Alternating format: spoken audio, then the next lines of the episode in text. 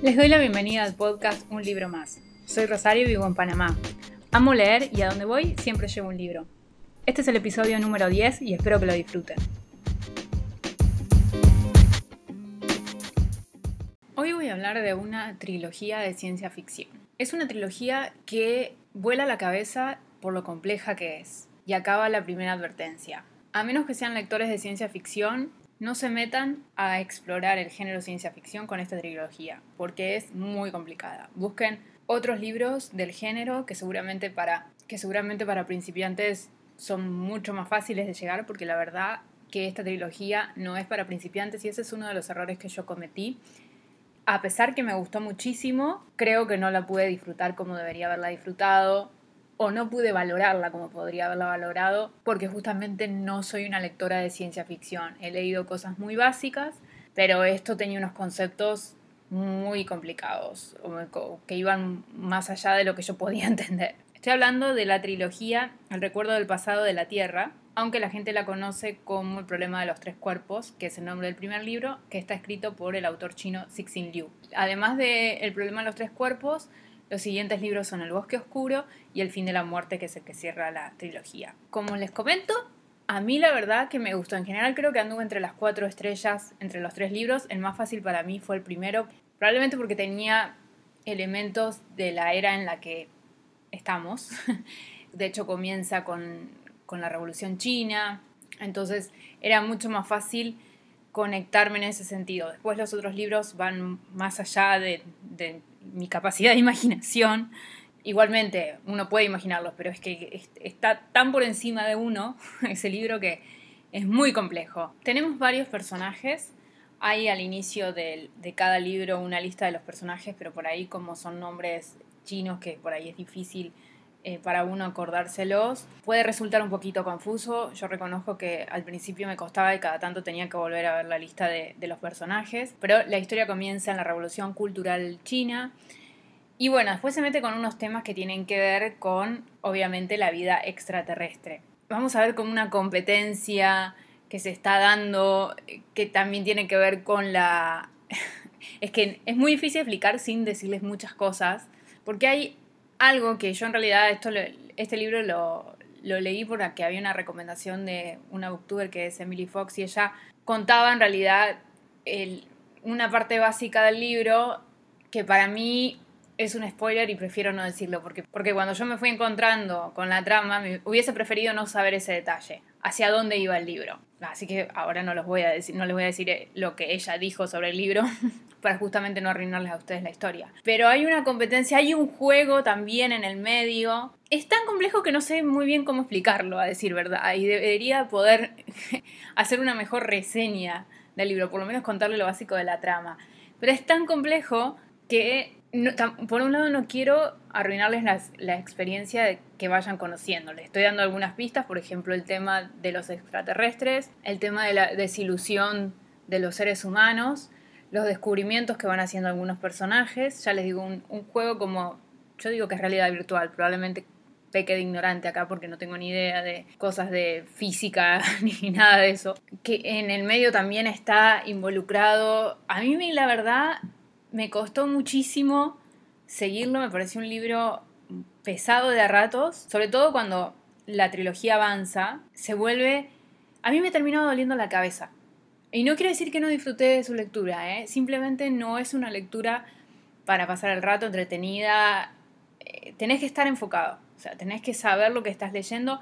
A mí probablemente en ese momento donde a veces me iba y tenía que retomar la lectura y tenía que ir lento, probablemente me perdí muchas cosas y creo que es un libro o una trilogía que por ahí hay que volver a leer porque hay muchos elementos ahí, muchos elementos. Ya para cuando llegué al último libro tenía dolor de cabeza y como era ya, bueno, basta, quiero terminar con la trilogía, quiero saber cómo termina. Me dejó bastante satisfecha el final, pero sí es una historia que me cuesta contar de qué va la historia y sin embargo la recomiendo. De hecho, se la recomendé a mi hermana y mi hermana empezó a leer el libro y, y, le gustó muchísimo. Por lo menos leyó el primero. Y el primero a mí me dejó impactada hasta el punto que lo cerré y dije, ¿y qué pasa si está pasando esto en este momento. O sea, se había metido tanto en mi cabeza que me llegué a creer que lo que me estaban contando que no puedo decir mucho, podía estar pasando en este momento, de la forma en que lo habían desarrollado. Porque puede que nosotros como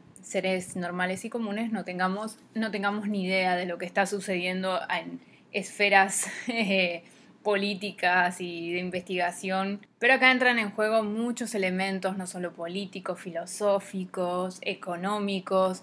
La verdad que el autor juega con un montón de cosas, genera una trama enorme y el mundo que termina después creando en esa, en esa trilogía es fantástico. Eh, la forma en que va evolucionando la historia entre los tres libros realmente es buenísima. Me encantaría poder explicar mucho mejor de qué va la historia.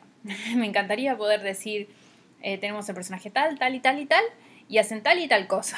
Pero no, es un libro, primero que no quiero arruinarles, como ya les digo, yo hubiese preferido no saber qué era lo que estábamos, a, qué nos estábamos acercando, qué era lo que los personajes estaban haciendo y qué era lo que teníamos que esperar.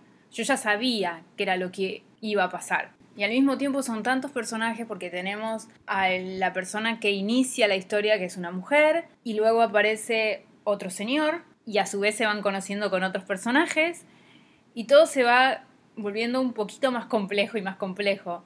Pero en esa complejidad puedo cometer el error de decirles un spoiler. Así que la recomendación del día de hoy es una trilogía, sí, que me gustó mucho, sí, que es complicada, sí, que no es para personas que empiezan con la ciencia ficción, pero para los que ya tienen como cancha en el género y saben seguramente o lo han leído o si no lo han leído la van a disfrutar muchísimo, le van a encontrar muchas cosas geniales y, y muchos elementos y probablemente sea una lectura mucho más rica de la que yo pude tener. Pero no puedo contar demasiado porque no quiero arruinarles la historia. ¿Tienen que leerla la trilogía? Sí. es se conoce como el problema de los tres cuerpos porque es el primer libro. Creo que el tercero tiene un poquito más de 700 páginas, 800 páginas. Son libros pesados, hay que sentarse a leer. Es como leer Juego de Tronos por la extensión, aunque no son tan largos como esos, pero sí tienen muchísimos temas. Tienen muchísimas cosas, muchos detalles que tenés que ir conectando, ¿no? Entonces, bueno, esa es la recomendación del día de hoy. No sé si es una buena recomendación, pero no quería dejar de mencionar esta trilogía en el podcast porque la empecé el año pasado y la terminé en enero de este año, si mal no recuerdo. Realmente sí es una trilogía que lo recomiendo, no para todo el mundo, pero ahí está. Digo, si se quieren aventurar como me aventuré yo y dije, bueno, voy a leer esta trilogía de ciencia ficción sin conocer nada del género y después dije, por favor, qué dolor de cabeza tengo, no entiendo nada de la vida, pero al mismo tiempo me deja pensando si realmente hay algo que está pasando mientras yo estoy acá tranquila en mi casa, ¿no? Grabando el podcast. Así que esa es la recomendación del día de hoy. Espero haber podido explicar algo de la historia y haberle generado el entusiasmo suficiente. Si no lo hice, perdón, realmente es una trilogía difícil de explicar. Soy sincera. Dicho esto, pasamos a la sección de un libro abierto y como este es el primer episodio del mes de agosto porque ya estamos en agosto del 2021 y no sé a dónde se fue el año y tampoco sé cómo voy a hacer para leer 50 libros, que esa es mi meta, aunque voy muy bien, no sé, eh, realmente tuve que bajar el ritmo de lectura por, por cuestiones de la vida, así que como estamos en el mes de agosto, voy a hacer el resumen de lecturas de julio y les voy a contar sobre una saga que decidí abandonar en el cuarto libro. Y en el mes de julio leí cuatro libros. Empecé a leer un quinto que todavía lo estoy leyendo, que es un thriller muy popular. Y hasta ahora no sé si me está convenciendo. Pero bueno, lo dejamos para más adelante porque no entra. No, estoy grabando esto el 31 de julio. Es obvio que hoy no lo voy a terminar porque me faltan como 150 páginas y bueno, no, no, creo que hoy pueda, por más que pueda leer un poco más a la noche, no, mi vida y mi energía no da para que pueda avanzar tanto en la lectura. Antes lo podía hacer, ya no. Así que leí cuatro libros. Leí dos libros de fantasía juvenil, una obra de teatro y un libro de cuentos. Di a dos libros cuatro estrellas y a dos libros le di tres estrellas. O sea que dentro de todo tuve un buen mes de lectura, excepto por el único libro que abandoné y que significa que abandoné una saga que tuve que tomar la decisión. Y el libro que abandoné fue Reina de Sombras de Sarah J. Maas, que es el cuarto libro de la saga de Trono de Cristal, que son siete libros. Y acá sucedió algo que no quiero que me vuelva a suceder, y es tener los libros comprados del resto de la saga cuando no sé si en algún momento puedo llegar a abandonarla, que fue lo que me sucedió con esta saga. Había comprado el 1, me gustó, compré el 2, me gustó, recibí el 3, me gustó y dije, ¿sabes qué? Voy a comprar el cuarto y el quinto antes de que desaparezcan, porque a veces en Panamá puede ser un poco difícil de conseguir los libros. Entonces dije, voy a correr a comprar el cuarto y el quinto. Y compré los dos. Y el, el 6 y el 7 por suerte, el 7 creo que no está publicado, no lo han traído.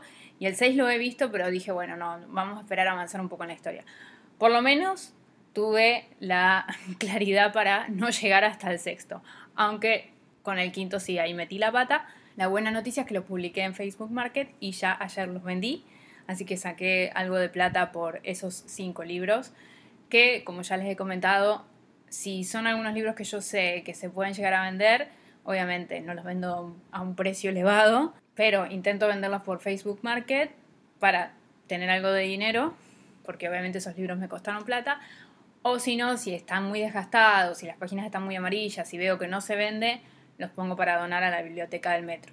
Que de hecho ayer hice las dos cosas. Vendí los libros, pero también tenía una caja con algunos libros que me había sacado de encima de la biblioteca que sabía que ya no, no iba a, querer leer o que tenía unas ediciones que prefería comprar otras. Por ejemplo, tengo Los Tres Mosqueteros, que es uno de mis clásicos favoritos, pero la edición que tengo tiene una letra tan chiquita que lo tuve que buscar en Kindle. Entonces voy a comprar otra edición con una letra un poco más grande en la que pueda escribir, porque la verdad que esa edición a mí me hizo doler la cabeza. Así que, por ejemplo, ese lo doné. Pero bueno, me fui de tema. La cuestión es que vendí la saga de Reina de Sombras. Y en realidad esta fue una saga que a mí nunca me terminó de encantar. El primer libro estuvo bien, me entretuvo, pero había algo que entre la protagonista que nunca me cayó bien, nunca la aguanté. Había una cosa con uno de los protagonistas que es Kaol, Keo, no sé cómo se pronuncia, cada uno lo dice de una manera diferente. Él como que me aguantaba la saga. A veces hay un personaje que te aguanta la saga. Y fue el caso de este personaje que me intrigaba un poco el tema del acercamiento con la protagonista. Pero la verdad que el primer libro como que no me gustó tanto. Había algo en la historia que no, no sé si esperaba una fantasía más grande. Me gustaba el escenario donde estaba, porque era en un castillo, que sé yo, a mí ese tipo de historias de fantasía me gustan, que haya un castillo, que haya un príncipe, que haya un rey. Ese tipo de cosas me gustan, no sé por qué. Pero había algo en la forma primero que está escrita, sí, todo el mundo dice que hay una evolución después en la forma, en la escritura de la autora. La verdad no lo sé. A mí había algo en el personaje principal que no me gustaba y ya desde el vamos arranqué medio mal. Pero leí el segundo y el segundo me gustó mucho, porque me dio como una cuestión de intriga, había un poquito más de elementos de, bueno, el personaje principal se está volviendo un poquito más interesante, por supuesto el personaje de Keolo seguía queriendo, me seguía resultando atractivo, entonces dije, voy a continuar con el, tercero. Llegué al tercero, que fue Heredera de Fuego, y empezaron a ver unos elementos. ¡Qué fantasía! O sea que en teoría yo los tendría que haber aceptado y tendría que haber dicho, bueno, al fin estamos teniendo elementos de fantasía. Pero en este contexto como que me sacó de la historia inicial completamente y de repente empezaron a aparecer estos elementos fantasiosos que no sé si no me los veía venir a pesar de ser fantasía, como ya digo, quizás ese fue un error mío y tonta yo que no, no lo pensé y en los dos primeros libros estuve cómoda con una historia medieval, no lo sé, pero empezaron a introducir esas cosas, otros personajes, había un punto de vista que al día de hoy yo no entiendo qué es y obviamente ya no lo voy a averiguar por qué ese personaje está metido ahí, porque yo tenía que leer su historia, yo quería pasar los capítulos donde hablaba ese personaje, la protagonista seguía siendo insoportable, pero el tercer libro tuvo un cierre muy bueno con el personaje que a mí me gusta, que es Keo, y Dorian, que era otro de los personajes que es el príncipe. Tuvo un muy buen cierre, tuvo un buen giro de trama ahí que no me esperaba, que creo que en el segundo me pasó lo mismo, como que finalmente hubo un poco de, esa agresividad que, que la autora prometía, porque estamos hablando de una protagonista que es una asesina, en teoría, y es la asesina más famosa del reino, pero no había visto ningún asesinato. Era simplemente ella vestida con un vestido súper lindo y que le importaba la moda, pero al mismo tiempo era re mala. O sea, era como muy básico esa cosa. Y a mí ese tipo de conversación o de párrafo tonto de que de repente va a una fiesta y se ve espléndida y todos la miran y todos quedan embobados con ella, a mí eso ya me choca Pero bueno, como teníamos ya esos eh, libros como el 2 y el 3 que tenían unos elementos que me habían gustado, por lo menos en el 2, y algunos giros así un poquito más, más inesperados y atrevidos, ¿no? Esa cosa de, bueno, todo el mundo está feliz y contento, ¿no? Cosas que realmente por ahí al lector le pueden doler porque significa que un personaje sale de la historia, en fin, esas cosas me parecieron bien y ya les digo, el tercer libro tuvo ese giro al final, tuvo un muy buen final que yo dije, bueno, voy a seguir leyendo el cuarto libro. Entonces en julio empecé el cuarto libro y no me acuerdo ni hasta qué página llegué, yo creo que llegué como hasta la ciento y pico. Y dije, no, yo con este libro no puedo, no podía avanzar, no me interesaba de vuelta. Apareció ese punto de vista de un personaje que no entiendo para qué estaba ahí, no me resultaba interesante. Me di cuenta que el personaje de Keo ya me lo estaban llevando por otro lado que no tenía nada que ver. Ella, el personaje principal, si antes no la aguantaba, ahora directamente quería tirar el libro por la ventana, porque no, no la toleraba. Eh, en un momento tiene una conversación, creo que eso fue lo que me terminó de decir, bueno, basta ya con este libro. Tiene una conversación con una que era su enemiga en teoría. Y bueno, ahora la, la, enemiga pasa a ser amiga de ella, pero están en todo en un momento complicado donde están haciendo una emboscada. Y dice, bueno, finalmente tenemos, tengo con quién hablar de moda. Si en este contexto, esta conversación tan tonta entre estos dos personajes, porque las dos son mujeres, ¿por qué? O sea, me parecía tan tonto, tan... Eh, me enojó muchísimo, me enojó muchísimo porque esperaba que la historia se volviera un poco más oscura, que hubiese una mayor madurez de parte del personaje principal, nunca lo encontré. Y por esa razón entonces decidí abandonar Trono de Cristal, que me quedaron cuatro libros por leer la abandoné en la mitad, lo suficiente como para saber que no. Después obviamente busqué en Goodreads saber cómo seguía un poco la historia. Si total me lo spoileaba no pasaba nada. Sí, me di cuenta que no iba a ir para el lado que a mí me gustaba con el personaje que yo quería y bueno. Y dije, ¿para qué voy a perder el tiempo leyendo una saga y me voy a esforzar a terminarlo, por lo menos a leer el quinto libro, porque como una tonta lo compré, si no me está gustando y hay muchos libros ahí afuera para leer. Entonces, por esa razón, abandoné, así que tengo una saga menos para terminar en el año. Vamos a ver si en agosto puedo continuar alguna que otra saga. Mi idea es poder de acá al, a fin de año poder leer solo continuaciones de sagas, salvo que haya terminado todas, pero por lo menos terminar alguna, porque de esta manera no puedo seguir. Tengo la de Robin Hood abierta, tengo obviamente Juego de Tronos, tengo la de la que sigue a Percy Jackson, que nunca me acuerdo si es Los Héroes del Olimpo, que a mí estaba gustando un montón, así que creo que en agosto voy a leer El Hijo de Neptuno, que es el segundo libro. Bueno, así que no quiero empezar otras sagas y quiero terminar las que, las que tengo andando. Y bueno, ese es un poco el, resumen de, de julio. No compré ningún libro y eso que fui un, un día que fui a, a tres librerías y salí con las manos vacías, no porque no hubiese libros, simplemente porque me obligué a no comprar y cumplir con el hecho de tener que bajar la cantidad de libros pendientes en mi biblioteca. Así que hasta acá el episodio del día de hoy. Espero que lo hayan disfrutado y entonces nos vemos la próxima semana en un libro más.